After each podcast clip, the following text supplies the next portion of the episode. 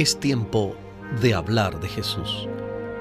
La lectura sin comentarios del libro El deseado de todas las gentes. Capítulo 47.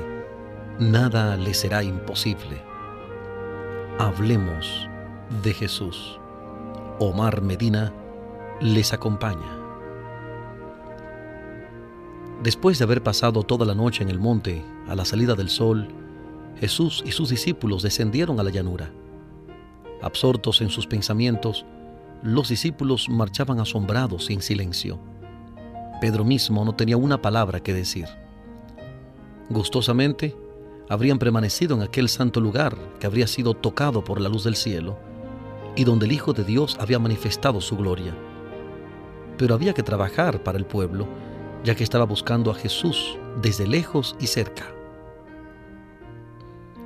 Al pie de la montaña, se había reunido una gran compañía conducida allí por los discípulos que habían quedado atrás, pero que sabían a dónde se había dirigido Jesús.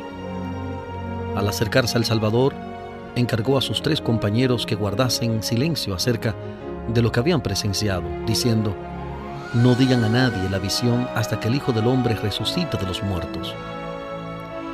La revelación hecha a los discípulos había de ser meditada en su corazón y no divulgada, el relatarla a las multitudes no habría hecho sino excitar el ridículo o la ociosa admiración. Y ni aun los nueve apóstoles iban a comprender la escena hasta después que Cristo hubiese resucitado de los muertos. Cuán lejos de comprensión eran los mismos tres discípulos favorecidos. Puede verse en el hecho de que a pesar de todo lo que Cristo había dicho acerca de lo que él esperaba, se preguntaban entre sí lo que significaría el resucitar de entre los muertos. Sin embargo, no pidieron explicación a Jesús. Sus palabras acerca del futuro los habían llenado de tristeza.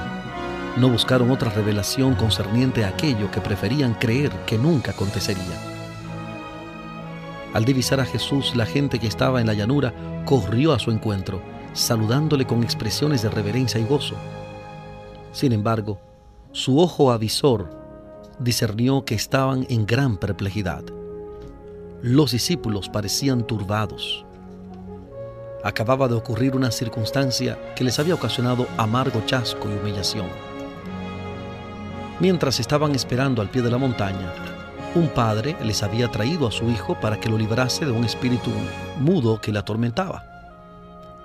Cuando Jesús mandó a los doce a predicar por Galilea, les había conferido autoridad sobre los espíritus inmundos para poder echarlos. Mientras conservaron firme su fe, los malos espíritus habían obedecido sus palabras. Ahora, en el nombre de Cristo, ordenaron al espíritu torturador que dejase a su víctima. Pero el demonio no había hecho sino burlarse de ellos mediante un nuevo despliegue de su poder. Los discípulos, incapaces de explicarse su derrota, sentían que estaban atrayendo deshonor sobre sí mismos y su maestro. Y en la muchedumbre había escribas que sacaban partido de esa oportunidad para humillarlos. Agolpándose en derredor de los discípulos, los acosaban con preguntas, tratando de demostrar que ellos y su maestro eran impostores. Allí había un espíritu malo que ni los discípulos ni Cristo mismo podrían vencer, declararon triunfalmente los rabinos. La gente se inclinaba a concordar con los escribas y dominaba a la muchedumbre un sentimiento de desprecio y burla. Pero de repente las acusaciones cesaron. Se vio a Jesús y los tres discípulos que se acercaban, y con una rápida reversión de sentimientos la gente se volvió para recibirlos. La noche de comunión con la gloria celestial había dejado su rastro sobre el Salvador y sus compañeros. En sus semblantes había una luz que infundía reverencia a quienes los miraban. Los escribas se retiraron temerosos, mientras que la gente daba la bienvenida a Jesús. Como si hubiese presenciado todo lo que había ocurrido, el Salvador vino a la escena del conflicto y, fijando su mirada en los escribas, preguntó, ¿qué disputan con ellos? Pero las voces que antes habían sido tan atrevidas y desafiantes permanecieron ahora calladas. El silencio embargaba a todo el grupo. Entonces el padre afligido se abrió paso entre la muchedumbre y cayendo a los pies de Jesús, expresó su angustia y desaliento. Maestro, dijo, traje a ti mi hijo que tiene un espíritu mudo, al cual donde quiera que le toma, le despedaza, y dije a tus discípulos que le echasen fuera, y no pudieron.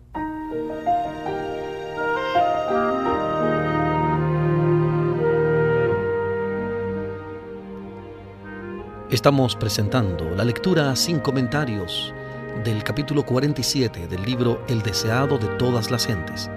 Capítulo 47. Nada le será imposible.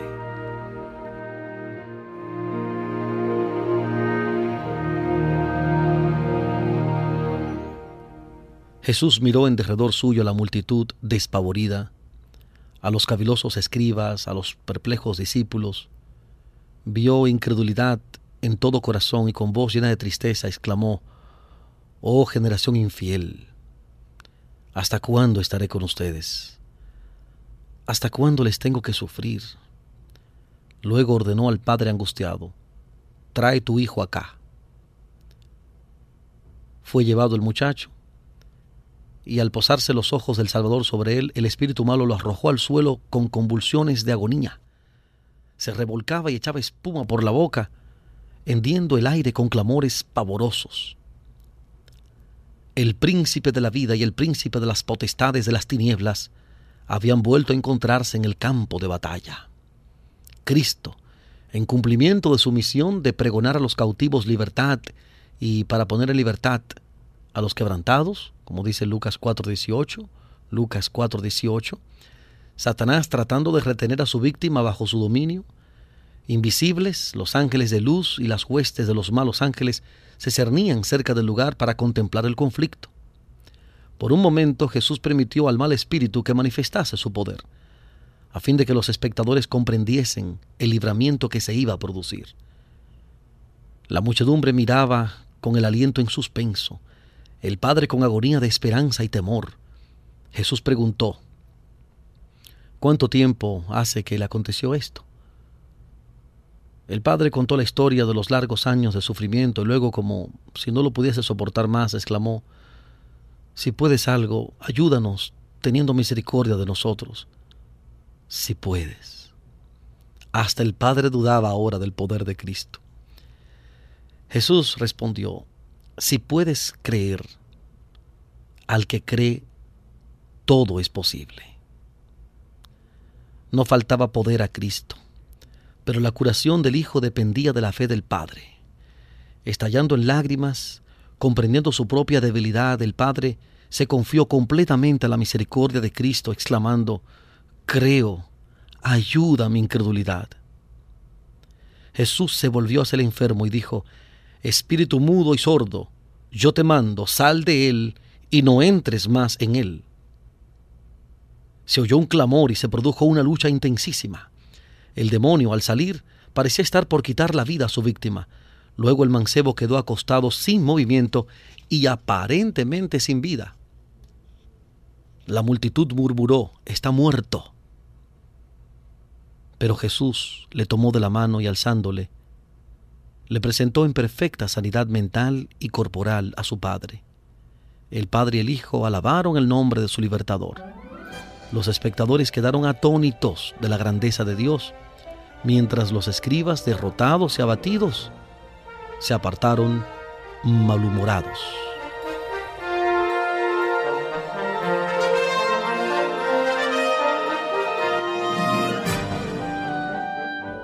Estamos presentando la lectura sin comentarios del capítulo 47 del libro El deseado de todas las gentes capítulo 47, nada le será imposible.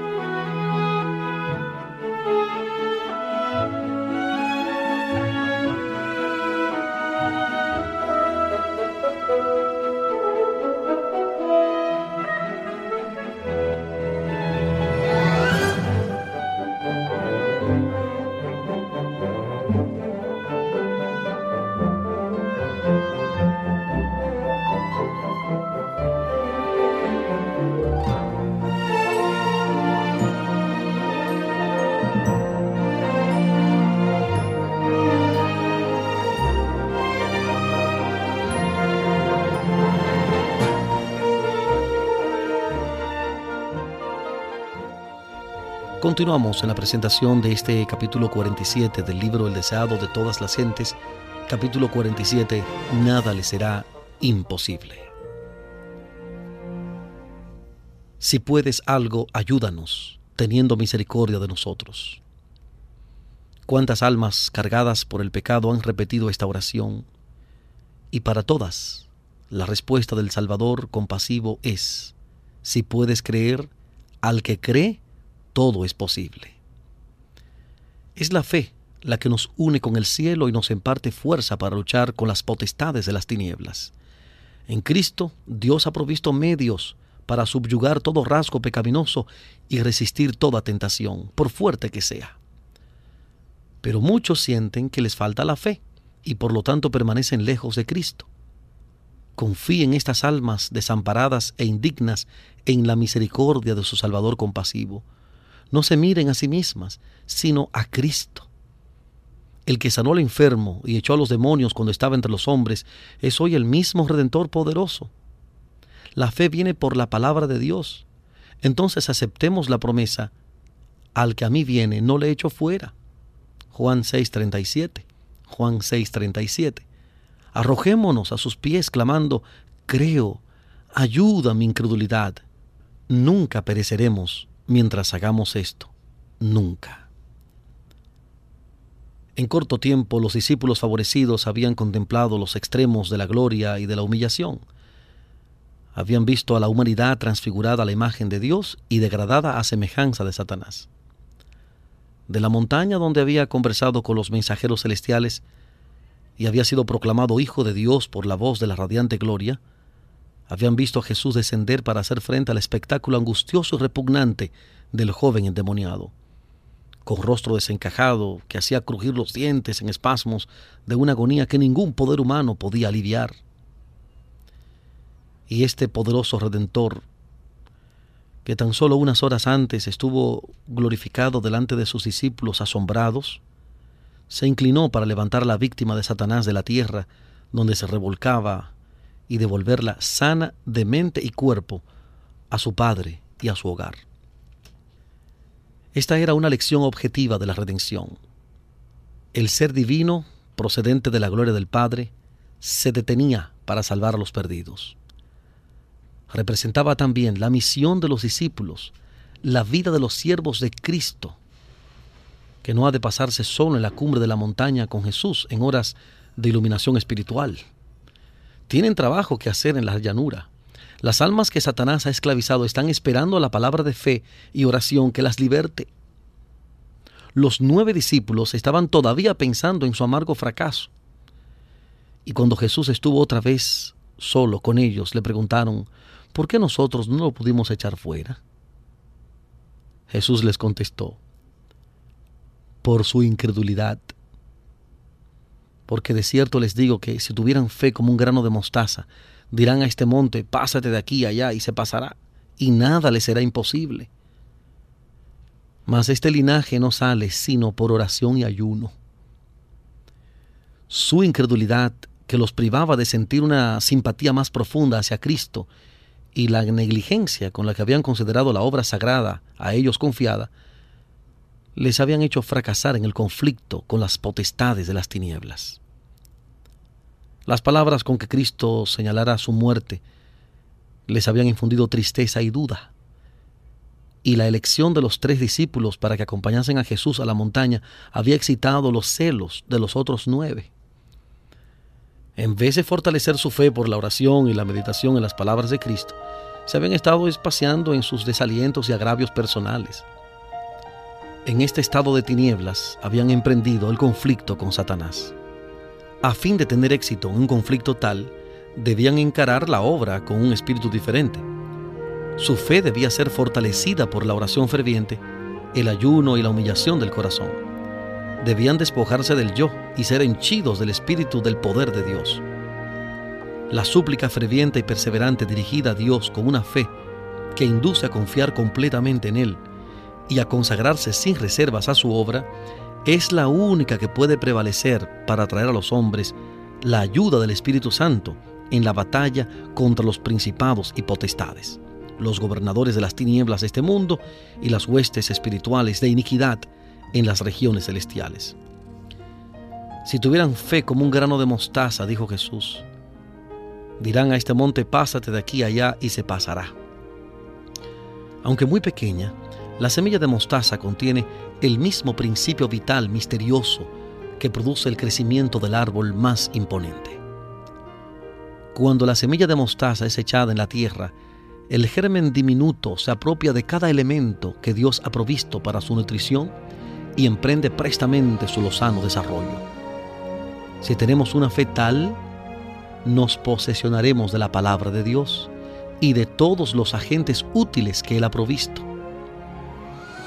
Así nuestra fe se fortalecerá y traerá en nuestra ayuda el poder del cielo. Los obstáculos que Satanás acumula sobre nuestra senda, aunque aparentemente tan insuperables como altísimas montañas, desaparecerán ante el mandato de la fe. Nada le será imposible.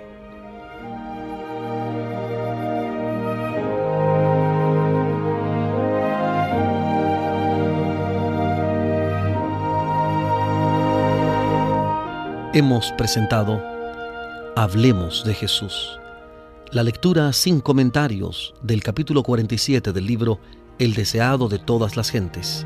Capítulo 47, Nada le será imposible.